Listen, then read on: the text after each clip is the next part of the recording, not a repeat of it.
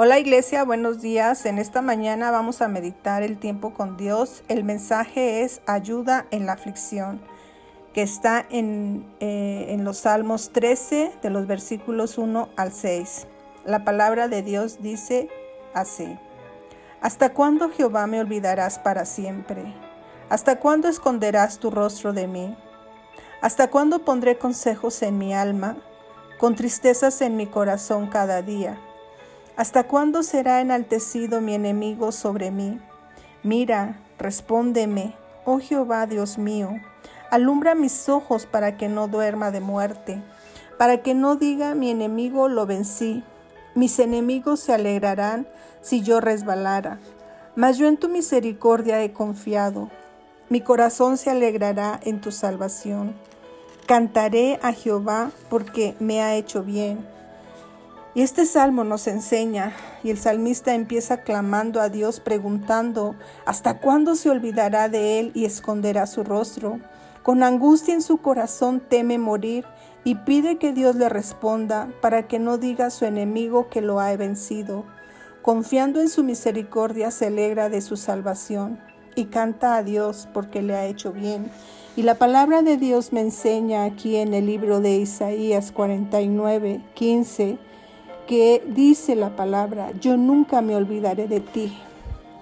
Y esta palabra debe de estar grabada en nuestra mente y en nuestro corazón cada día que nosotros enfrentemos angustias, problemas, situaciones, no debemos de pensar que el Señor se olvida de nosotros porque en muchos versículos de la Biblia nosotros podemos ver que el Señor nos dice constantemente que Él está con nosotros. Por ejemplo, en Isaías 41:10 dice que Él siempre va a estar con nosotros, que no debemos de temer. Pero sí hay veces en, que clamamos y no vemos respuesta a la situación que estemos enfrentando. Pero yo te digo, iglesia, que debemos de seguir confiando así en la palabra de Dios, porque el Salmo 18 también nos enseña en el versículo 6, en mi angustia invoqué a Jehová y clamé a mi Dios y él oyó mi voz desde su templo, y mi clamor llegó delante de él a sus oídos. Esta es la palabra que debe de estar grabada en nuestro corazón, que en cualquier angustia, en cualquier situación, el Señor siempre, siempre nos va a, escuchar.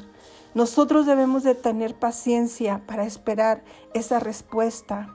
Aunque el enemigo te diga, te vencí, Tú recuerda la palabra de Dios. En Romanos 8:37 dice que en Cristo somos más que vencedores. Nuestro Señor Jesucristo ha vencido al enemigo en esa cruz del Calvario y el Señor Jesucristo ahora a nosotros nos llama vencedores.